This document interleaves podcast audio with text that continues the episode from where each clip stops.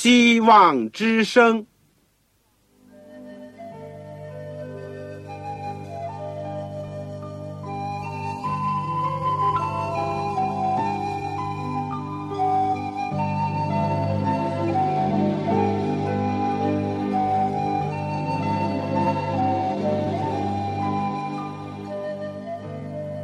各位听众朋友，各位弟兄姐妹，欢迎您收听信徒培训这个节目。教会的兴旺，不单表现为人数众多，更要求教友的素质好。为了使教会真正达到人丁兴旺，有灵性健壮，希望之声特别为广大的信徒制作了信徒培训这个节目，满足主内同工同道的需要。信徒培训由黄牧师主讲，将有多种课程推出，欢迎弟兄姐妹们踊跃参加。下面我们就把节目时间交给黄牧师。各位亲爱的听众朋友，各位组内的同工同道，你们好，我是旺草。我们现在所要讲的是《圣经要道与神学》第二讲。我们今天要讲创造，这经文呢是在创世纪第一章和第二章。上次我们讲了创造主上帝，今天我们要进一步的学习圣经里面关于创造这个重要的题目。我们说这是信徒培训的第二门课。希望大家能够在祷告当中纪念我们的课程，是我们讲的、听的都受到造就。我们现在先祷告，亲爱的天父，我们谢谢你。我们虽然到今天为止，我们的肉眼还不能见你，因为有罪阻隔了我们。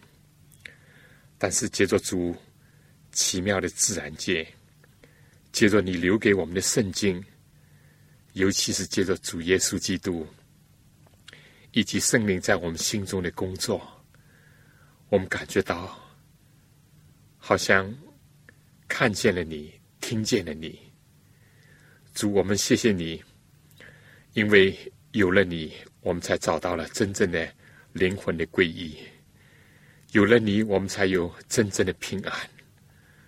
没有你，我们永远在心灵上是一个失落的孤儿，也像人生大海当中的一个小舟。我们不知道我们的过去，也不知道我们的将来，但有了你，天天与我们同在，而且就在我们的身旁，就在指引着我们的方向。我们谢谢天父，你这样的爱我们，求你把这样的真理亮光，能够非常启示在我们心里，也照耀许许多多还没有认识你的人，或者包括我们自己的亲朋戚友，或者是我们自己所爱的人。愿天父能够使用我们，帮助我们，让我们明白主的真道，让我们也能够开口来见证主。求主祝福我们这个信徒的培训，帮助在收音机旁边那些我们亲爱的弟兄姐妹，使得他们能够听清楚。也求主恩待我们，使我们的播音能够清晰。如果有困难的时候，求主给我们忍耐。主，我们所有的希望都在乎你。求你垂听我们的祷告，也赐福给我们今天的课程。让我们同盟一个圣灵的感动，这样的祈求、祷告和感谢，是奉主耶稣基督的圣名。阿门。世界上第一个宇航员，前苏联的加加林少校，在地球上空不远的地方兜了个把圈儿回来以后呢，他就说，在太空当中，他没有看见上帝。一时之间呢，他的话就为无神论的宣传呢推波助澜。但如果冷静的想一想，不论从哪一方面说，他的宣称呢，并没有多少的分量，因为人的视觉多么有限，就如红外线、紫外线，人的肉眼就根本看不见，何况宇宙之大，连今天最先进的巨大的哈勃太空望远镜，也不过仅仅是捕捉了宇宙的一个角落而已。而美国的太阳神八号火箭为登陆呢月球提供了可能。三位太空人呢带了圣经，在月球的外层朗读了圣经的第一卷《创世纪》，并且播发了给地球上的人们来听。后来，美国也就出了一张。印有《创世纪》第一章第一节，也就是我们上次所讲的“起初上帝创造天地”的邮票，以之纪念。而到了一九六九年七月二十号，阿尔特林和其他的两位的宇航员呢一起升空，驾着这个阿波罗十一号的飞船呢，首次的胜利的完成了登月的创举。而阿姆斯特朗呢？也就成为人类当中第一个人踏上了月亮的表面。这对人在浩瀚神秘的太空，通过无线电的通讯，提醒全人类在此时此刻静默片时，以向上帝表示感恩，并在那儿呢举行了礼拜。并做出了这样的祷告，接着这次登月得以进一步的感谢、认识、创造宇宙、人类、维持宇宙的上帝。他们也把诗人大卫所做的赞叹上帝伟大和对人慈爱的诗篇第八篇呢，留在月球上。他们的肉眼虽然也并没有看见上帝。但他们信心的目光、心灵的眼睛，已经在奇妙、广阔、无垠的太空当中，感受到上帝的存在。正像以上这些太空人一样，有的呢，并没有发现上帝；有的呢，却坚信上帝。今天世界上的人对待创世纪，特别是它的最早的部分，就是记载。世界人类的起源以及以后罪恶怎么样进入世界的内容呢？有疑问、不信，甚至有人还攻击。但有的人呢，却随着社会以及科学和人生的经历，使得自己基督徒的信仰呢提升，越发的觉得他的奇妙动人以及神奇有力。驱散黑暗，莫如注入光明。今天呢，就要以二十世纪的眼光回头去看一看，大约在三千五百年前，摩西所写的圣经的最初几章的内容，就好像从创世纪第一、第二章当中简单的看一看，他在自然科学、社会科学和圣经神学的角度，令人看见一位伟大慈爱。公义的上帝，从此呢，要引发我们一颗仰慕、颂赞上帝的心，使我们度一种丰美有意义的人生。第一呢，我们要从自然科学来看，圣经呢是一本历史悠久的书，《创世纪》比中国的四书五经、佛经、道德经、易经呢更古老。他写在公元前一千五百年，作者是文武双全的摩西。当然，我们知道他并不是自然科学家。就算说他是一个自然科学家吧，我们也可以想象那个时候的所谓科学的见地和水准。创世纪第一章第一到第二节说：“起初，上帝创造天地，地是空虚混沌。”渊面黑暗，上帝的灵运行在水面上。我希望你们手边有圣经呢，打开这段圣经，一起来学习。我们说自然科学家，尤其是物理学家呢，认为最基本的要素和概念是时间、空间和运动。时间和空间呢，近代都认为是物质运动的不同的形式，但是是不能分割的。早在圣经的第一段呢，这里就开宗明义的以无比简洁的言辞呢，提到了起初就是指的时间，天地是指着空间，创造就是运动。我们说唯物主义者认为物质是永恒的，是第一因，宇宙呢因着物质的运动而变化而发展，但他并没有指出。物质运动的能力和来源，圣经呢并没有说起初物质在运动，这是无神论、唯物论、进化论的公式。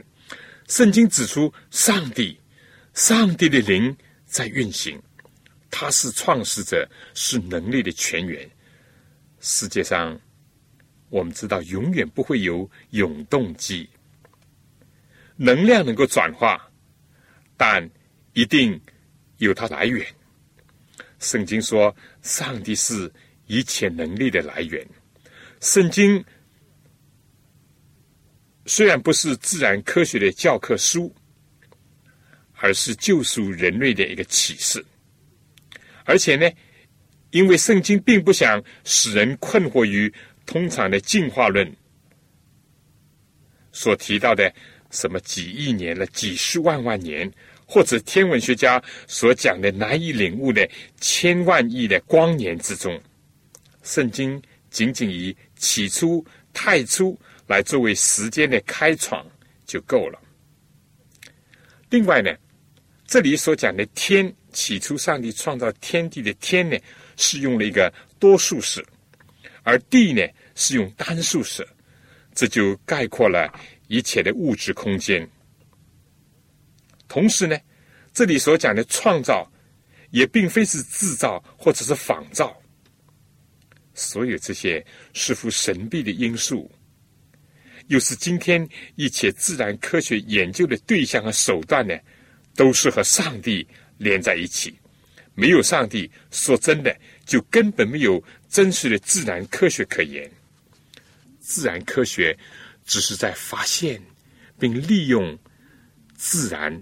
的规律而已，但规律呢早已存在，自然也是早已存在。规律不可能是巧合，或者是无生命的、无意识的原子分子的任意拼凑，或者是碰撞的结果。它们必定是上帝的大致的表现。第二，我们再来看《创世纪》第一章。不到一千个字，而且呢是以尸体的形式来出现的。我们知道大音乐家海顿，他写了《创造神曲》，甚至他想以音乐的语言来表现它。除此以外呢，我们说《创世纪》第一章又有惊人的科学性。简单的说，从第三节开始的六天的创造的程序呢，是第一天造光。我们知道，光是物质，也只有是近代才有的一个认识哦。而第二天呢，说是造空气，把天地相隔；第三天呢，水陆分离，植物就出现；第四天呢，太阳、月亮、星宿出现；第五天呢，鱼类、水生物和飞禽被造成了；第六天呢，牲畜。昆虫、野兽，最后是人被创造了。摩西和近代科学家呢不谋而合，但要找几千年之久，也不借着实验室，或者是占有任何的科学仪表仪器。摩西怎么知道呢？这一章表明，确实是在上帝的管理之下。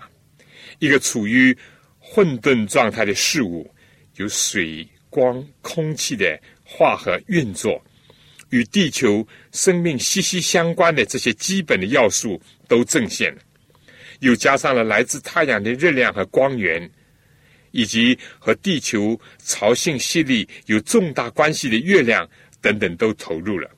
从此，地上不仅已经有了土壤、矿物、水源、热能，上帝也已经造了植物，进而由低级动物到高级的动物，最后是人类的出现。不多也不少，又没有出现这个创造秩序的混乱和颠倒。这些要素和程序如果多了，我们不知道会发生什么；但如果少了水、少了光、空气、热能，任何的生命都不可能存在在这个地球上。哪怕任何次序的混乱和颠倒。也就没有今天的世界，而且圣经呢就要被今天的科学所推翻了。但是古老的圣经虽然经过近代科学尺度的检验呢，也毫不逊色于史上的科学大纲。唯一的不同，唯物论者不愿意承认或者不知道创造主上帝，而进化论者呢，将世界的现状说成是经过了一千万年自然的进化。由简单的原子分子到复杂的生命现象的出现，由低级到高级的生命形式，一直发展到今天。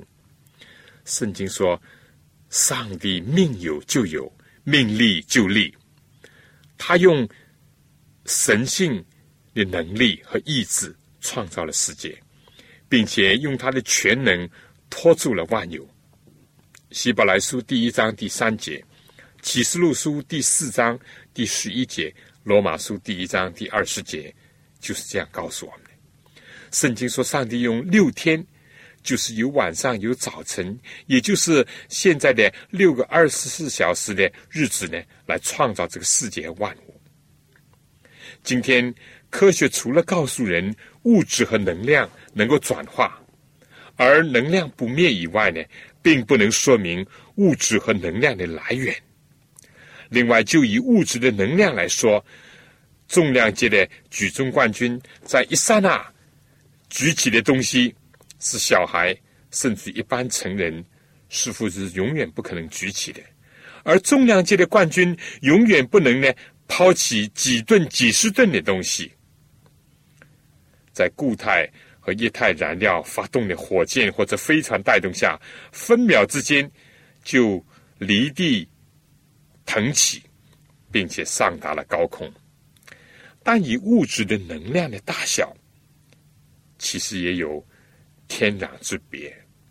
圣经说，人的能力，更加不要说是一般的生物的能力是有限的，但唯有上帝是全能的，在人有所不能，在上帝凡事都能。他如果不是考虑到适应人的需要和利益，不要说六天、六小时、六分，几乎是在六秒都可以造成这个世界。今天普通人用笔算，要几年才做完的一个数学题，在大型的电脑之下，不过顷刻就可以得出正确的答案，是吗？再说，除了物质的能量，还有一个是全能。比如我们普通的百姓，我们不能调动一兵一卒，而团长、师长呢，就可以调动一团一师，几百几千人去冲锋陷阵，或者是修筑工事。而统帅、总司令、国家的元首呢，一句话、一道命令，可以调动千军万马。同样一句话，一样的任能的散发消耗，但产生截然不同的效果。因为全能不同，上帝是宇宙之主，我们人又为何要用我们凡人的眼光来看待他呢？第三，圣经除了宏观世界、科学分类以及纲目上的正确，就连深入内涵以及非明显的事理呢，都有它奇妙的正确性。我们举两个例子做证明。一个是创世纪第一章十一、二十一、二十四、二十五多次提到的各从其类，提到了植物、动物，连人也不例外，都要按各从其类的法则。在生物学界一度呢，这样的认识是大受挑战和威胁的。前苏联的米丘林呢，他是强调外因的，尤其是李森科学派呢，更加在政治势力的支持下，所谓大批大反摩尔根的遗传因子的学说，认为它是反动的、唯心的、落后的，甚嚣尘上。但曾几何时呢？当遗传因子非但是被发现，它的分子式尽管是极其复杂。也被排列出来，DNA 染色体等等呢，已经是今天所公认的一个事实，并且出现在许多的实验室当中，各从其类。简单的说，就是种瓜得瓜，种豆得豆，那个千古不变的简单的真理。种间的进化是没有的，种类的变化演化是可能的。三千五百年前的论断呢？各从其类，至今犹存。圣经的权威是值得令人思考、令人接受的。另外呢，不信上帝的人呢，常常提出这样的问题：圣经既然说上帝第一天就造光，令光出现在地球，怎么第四天又造太阳、月亮、星宿呢？不是自相矛盾吗？创世纪的作者摩西固然不是自然科学家，姑且不说他是受灵感或者是得到上帝的启示而写成这部启示录的，那摩西至少是一位诗人、军事家、文学家、组织家，哪有这么健忘或者是愚蠢的文才武将？在自己写书的文字当中，还写不到百把个字。讲不到十来句，就前说后忘记，自己反驳自己吗？这样看，怎么正确的去理解所谓的矛盾之处呢？这倒才是真正的出路和领悟。当然了，非但圣经先说地球原来是被水所覆盖的，我们说这又是一个惊人的正确的技术。深海是没有光的，圣经又说上帝就是光，而今天的天文学告诉我们，固然地球主要的光源是来自太阳，但太阳光不是唯一的，也不是独一的光体，宇宙中有无数比太阳系的太阳大千百万倍的大太阳，宇宙还有宇宙光、极光等等。讲到这里呢。再注意圣经的希伯来原文，在创世纪第一章第一节所用的“创造”和第一章十六节第四天上帝造了两个大光的这个“造”字呢，在希伯来原文是不同的字。后者的“造”呢，就像诗篇第八篇第三节的“造”是一样的，含有了百列、沉睡的意思。这个上帝呢，早已在第三天已经造成了地上的植物，也早已预定了第五、第六两天呢，要造成各种的生物，特别是人、植物、动物和人。没有太阳呢，就不能长期的生存。这点现在是很清楚的。但今天太阳和地球。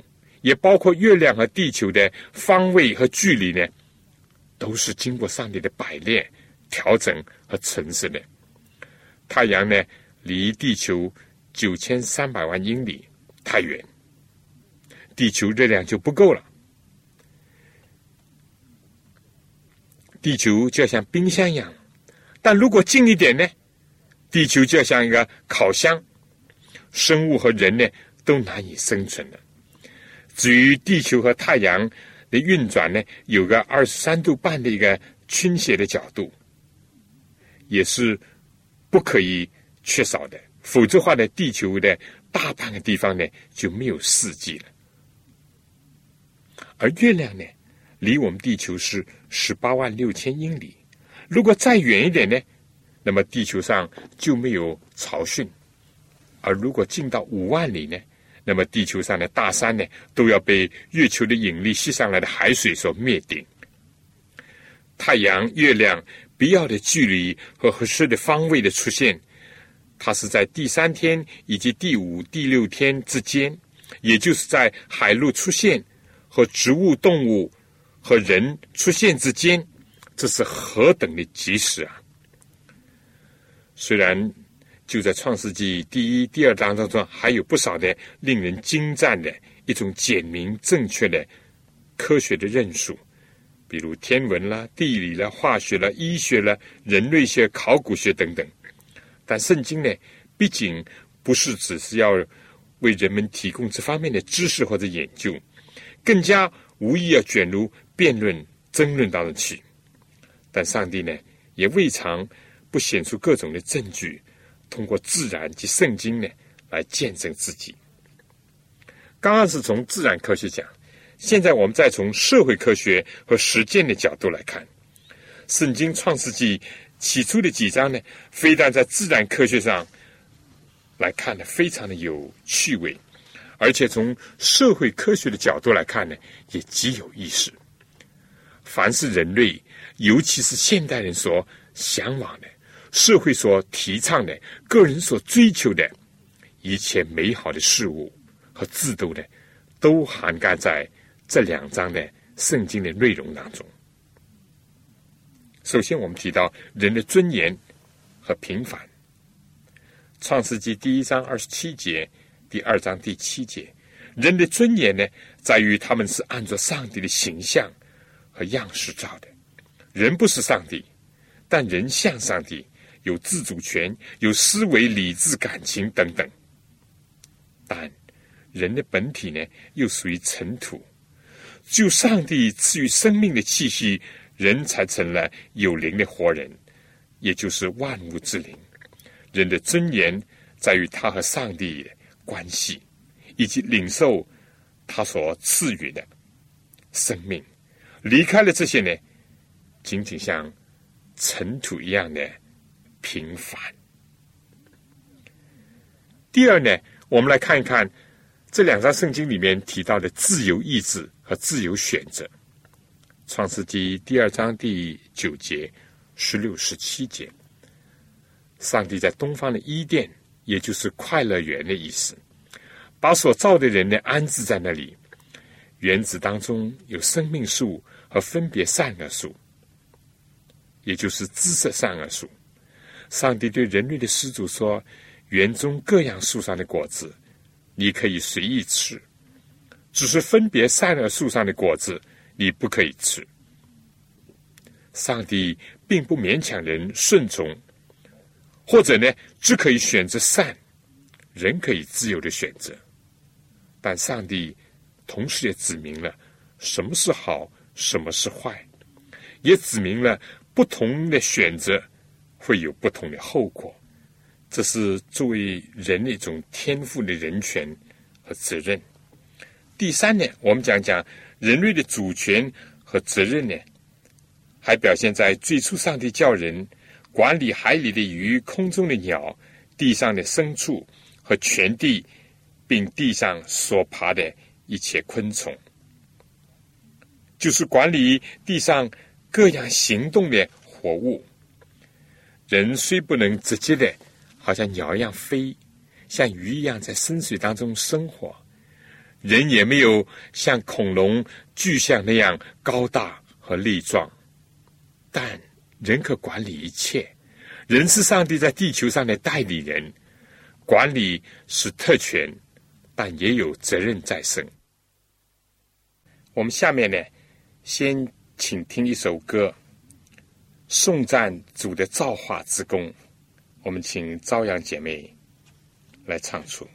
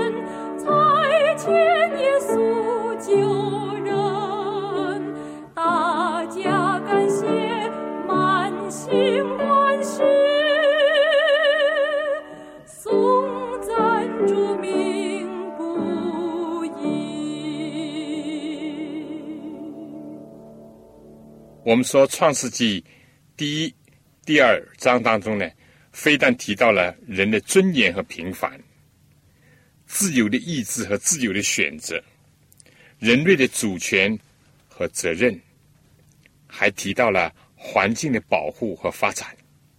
我们可以看《创世纪》第二章十五节，第一章二十二节，上帝叫始祖在伊甸园当中呢修理看守。也就是保护、看顾以及发展自然的环境，和自然呢做朋友，善于用自然的资源，而不是成为自然的敌人加以蹂躏。二十世纪面临生态平衡的破坏、自然环境的破坏、空气、水源污染日益严重，自然资源呢被人恣意的巧取豪夺，威胁着整个。人类的文明和生存，但在人类最初创造的时候，并不是这样。第五呢，这两章圣经还告诉我们四海一家，因为上帝从一本造出万族，他按自己的形象造人，没有任何的种族、肤色、国籍的歧视，是上帝所认可和赞许的。他是众人的父，人都是兄弟姐妹。应当生活在人类的大家庭当中，可叹今天有多少不幸的种族的矛盾和冲突啊！第六点呢，还提到了男女平等。创世纪第一章二十七节说：“上帝乃是照着他的形象造男造女。”明显，这里形象呢，并不是强调这个外形或者是生理的特征。或男或女呢，都具有他的形象，所以性别的歧视、女性受到不公平对待的事呢，我们知道常常发生，但原来并不是如此，也不应当是这样。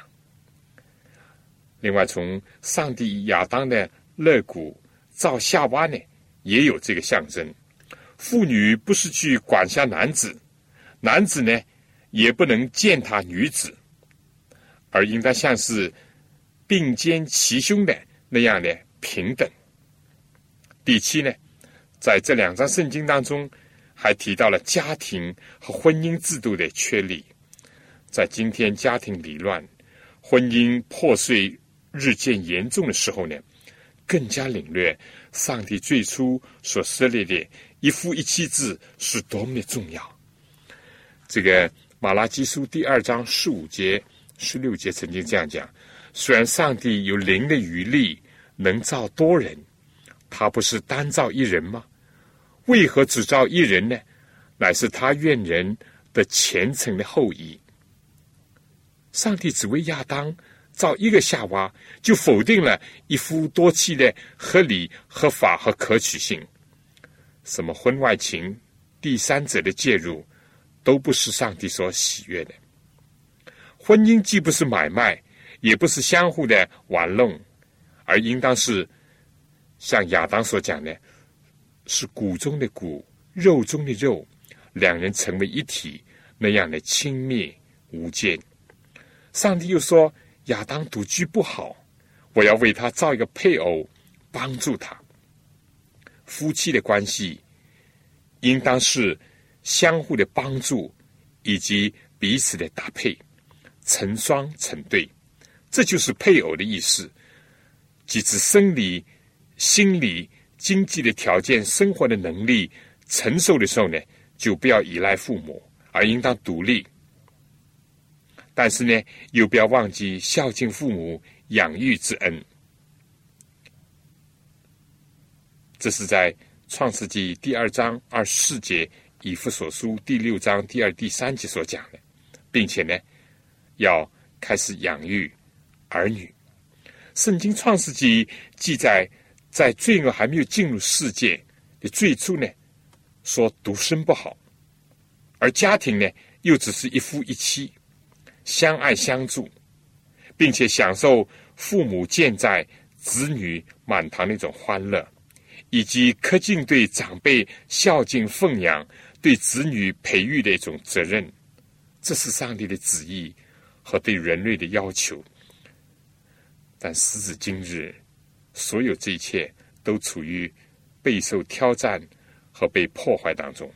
男女、夫妻、父母及子女的关系，都是在紧张的状态，以及在毁损的过程当中。第八，《创世纪》最初的两章呢，还提到劳工神圣。即使在罪还没有进入世界的时候，在乐园当中，上帝还是叫人工作。《创世纪》第二章十五节呢，英文就是这样翻译的。而且呢，叫人要照管这自然界。历代许多的社会呢，轻视劳工阶级，并且呢，轻视体力劳动，认为呢，万般皆下品，唯有读书高，只愿意做白领阶层，不愿意当，甚至于呢，是轻视那些蓝领阶级，或者是呢，仍然像中国古人那样鼓吹劳心者治人，劳力者治于人。古时有所谓。五谷不分、手无缚鸡之力的书生，弱不禁风的女士，今天在世界先进地区呢，由于缺少体力的活动，一切所谓什么自动化了、机械化了、电气化，结果人的体质以及健康呢大受影响。劳工神圣的原则在创世界当中已经得到体现。空闲的脑筋是魔鬼最好的工厂。空闲的双手呢，也成了犯罪的工具，并造成了不少精神的贵族盛气凌人。结果呢，压迫和斗争呢，就频繁的出现，社会一片的不安。第九，圣经的最初两章还提到了工作和休息，除了上帝设立早晚，并认为他们都是好的。创世纪第二章第二节又说到第七日，上帝造物的功已经完毕，就在第七日歇了他一切的功，安息了。上帝的自身呢是无需要休息的，何况呢？正如耶稣所说：“我父做工直到如今，他一刻不维护或者拖住我们这个宇宙和众生，宇宙众生就没有存在的可能。”但上帝叫人呢，六天劳碌做工，第七天也像他一样安息，卸下自己的劳作，除了日出而作，日入而息，六天劳动，第七天呢，也就是周末，也就星期六呢，就安息，享受各种的福分。今天世界上一部分地区劳苦大众，一周七天，终年劳碌，不得到休息。而有些所谓发达的国家呢，一周或者休息两天。最近中国也是如此，甚至三天。但心目当中呢，根本没有上帝，或者是感戴上帝所赐的福分，以及去顾念其他劳苦的大众。而且呢，几乎有两天的休息呢，也不是用来敬拜上帝，心里面呢，仍然没有安息。朝思暮想呢，就是发财致富和损人利己，或者就是吃喝玩乐、放纵无度。创世开始的时候呢，上帝就赐福给第七日，定为圣日。人如果能够遵从这个制度，在这天敬拜上帝，而家庭也彼此来往，教友也能够团契，又能够享受自然，广行善事。身体得到复苏的话，人真可以说是得到的福乐是无量的。下面呢，我想请大家听一首歌，这是天赋世界。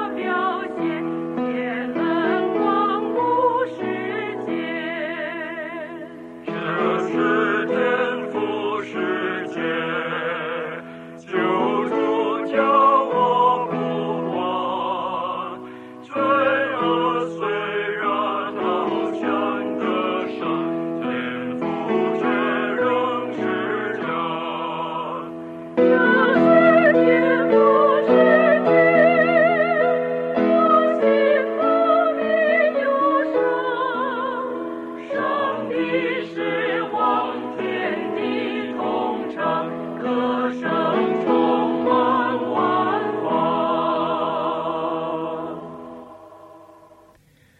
我们再提到第十点在创世纪第一第二章里面还讲到健康的食物和促进健康的其他的各种要素。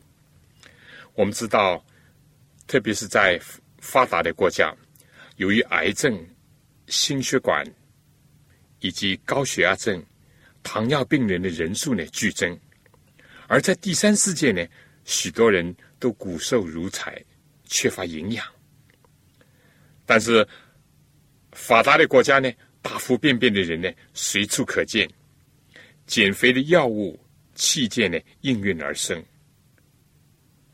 这样呢，人就已经意识到不良嗜好的一种危害，以及健康食物的一种重要。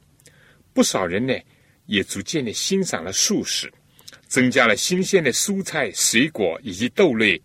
硬壳果等等食物，而同时呢，减低肉类、动物脂肪、糖类的取用。创世纪第一章二十九节，上帝早就说：“看呐，我将遍地上一切结种子的菜蔬和一切树上所结有核的果子，全是给你们做食物。这是人类原始的食物，理想的食物。民以食为天。”农作物、畜牧业、食品工业，在民生当中呢是举足轻重的。每个人都关怀身体的健康，以及害怕生病。创世纪一开始的时候，就为人类安设了导致健康的重要的渠道之一。多少人，包括许多中国人，一度以为呢，唯有肉类呢才有营养，才是补品。而蔬菜啦、瓜果呢，是穷人的食物。而今天的科学和社会的实践呢，把被颠倒的事实呢，再颠倒了过来。圣经的创世纪是万古长新的。既讲到健康，再来看看基督福临安息日会的医疗机构的，根据创世纪第一、第二章，以及教会的先驱之一怀仁女士所写的，就提出了。新起点的一种生活方式，这就是 New Start。它的英文的每一个字母呢，都是代表了一项健康的要素。N 呢代表营养的食物，E 呢代表运动劳作，W 呢代表干净的饮水，S 呢代表阳光的照射，T 呢代表。节制。（temperance），A 呢代表清新的空气，R 呢代表适当的休息，最后个 T 呢代表 trust in God，信靠上帝。所有这些呢，都在圣经的开始几章当中可以找得到，这是多么的奇妙！第十一点呢，我们还要讲物质和心灵的富足。圣经呢，既不像某些哲学或者宗教那样轻视物质、否定物质，甚至于认为物质的本身就是罪。圣经提到，在创世的时候，上帝除了给人预备了佳美的环境、丰富的食物、肥沃的土地，也在一道从伊甸园流出的河流的周围呢，圣经讲那里有金子。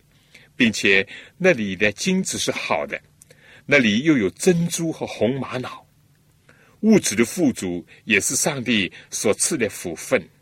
但是，圣经也不认为物质是人唯一的需要，人也有聪明和才智。我们可以看创世纪第二章十九节，第一章二十八节，更加呢重要的是要有上帝的同在和交往。上帝常在和人交谈，人喜欢和上帝亲近，领受他的训诲。今天的世界呢，往往把两者对立。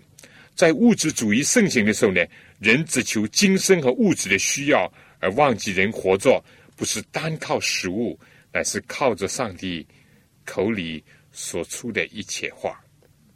第十二，这两章圣经还启示我们计划和规律。完成和满足，也充分的显示在创造的过程当中，在一个充满了混乱、失败的世界，在乱了套、常常失望的人生或者社会当中呢，多么希望有计划、有次序、有规律，以及有成就感啊！上帝每天的创造都是井井有序、渐渐展开，每天完成以后呢，都认为是好的。创世纪第一章第四节、第十节、十二节、十八节、二十一、二十五节。最后呢，上帝在一切造成以后，还说：“上帝看一切所造的都甚好。”到了第七天，他心满意足的安舒了，欣然的祝福自己手所做的工，以及他所造的人和一切所有有生无生之物。生物、天体和人类都有定律，都有法规，所以，我们单单从创世纪第一、第二章所提到的人的生命的尊严和平凡、自由意志和自由选择、人的主权和责任、环境的保护和发展、四海一家、男女平等、健全的家庭和婚姻制度、劳工神圣、工作和休息的。双重的需要，健康食物和其他的要素，物质和心灵的兼收并蓄，一切都有规律、有计划和有成就。我们就可以看到，甚至于从今天的社会科学以及实践当中，我们说所有人要探讨的、所要寻索的、所想解决的重大的问题呢？都囊括在创世纪第一到第二章短短的篇幅里面。它比人权宣言、共产党宣言、联合国宪章所能够提到的更加全面、更加的深入。我们下面呢，要听一首歌《你真伟大》，由于秀兰姊妹所唱的。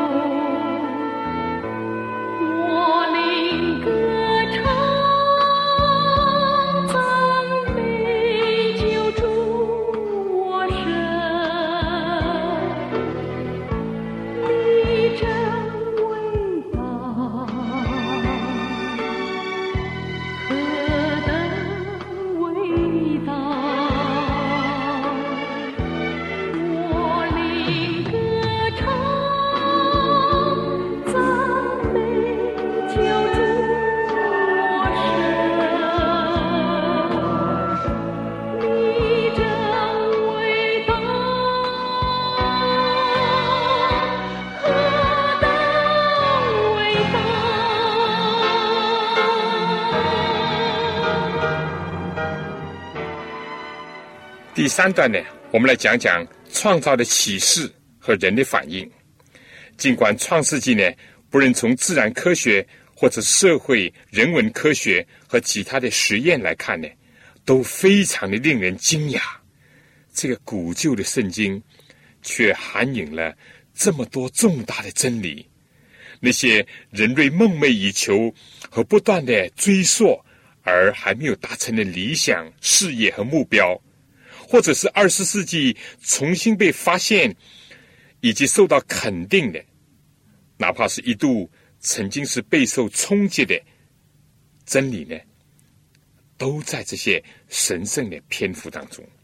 所有这些，除了令我们想到圣经的神圣的来源，如果不是出于上帝的启示，就确实是难以完全的解释。更加令人想到，上帝、世界和人类的创造主是怎么样一位奇妙仁慈的上帝。上帝无疑是一位全能的上帝。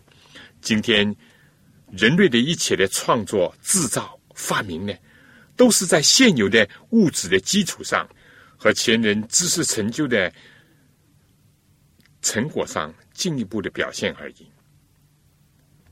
世界上没有其他的生物，就连最聪明、最有能力的人，都从来没有造过一只小草、一个麻雀。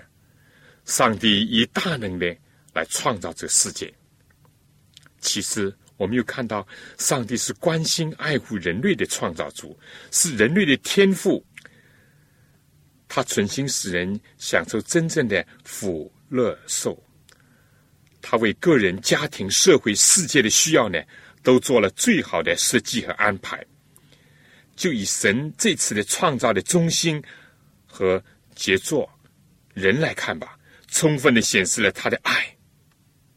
空气、水分、日光等等，固然是为动植物所需要，但就连动植物本身呢，也都是为了人的需要而存在的。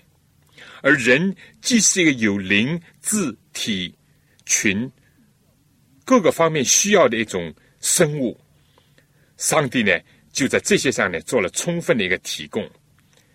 如果我们上面段落所讲的，如果我们说在人创造以前的一切都是为了给人准备的、享用的一种礼物，就像一个婴孩出生之前父母所预备的一切都是为了新生儿的来临，那么连人。创造完成以后的第七天的安息天的福分呢，也是为了保障人灵智体群的福分而设立的。上帝存心使人快乐、富足、健康，得享一种永远的生命和丰盛的生命。到此为止，还没有忧患、贫困、衰败和老病死的迹象。上帝所造的一切生物，特别是按照他形象所造的男女的幸福呢，就是上帝的荣耀，就是他心满意足。上帝造人呢，不像机器人那样，乃是赐他们有自由自主权，但同时呢，又给予教导和律例。在创世之初，人与上帝、人与人、人与自然界、人和自己的心灵，都是在和谐当中欢乐。雀跃，那时候神心一同歌唱，神的众子一同欢呼。上帝看见他的儿女和他交往，听从他的吩咐，侍奉他，爱他，遵行真理，得享安乐的时候，没有什么比这些更能使天父快乐的。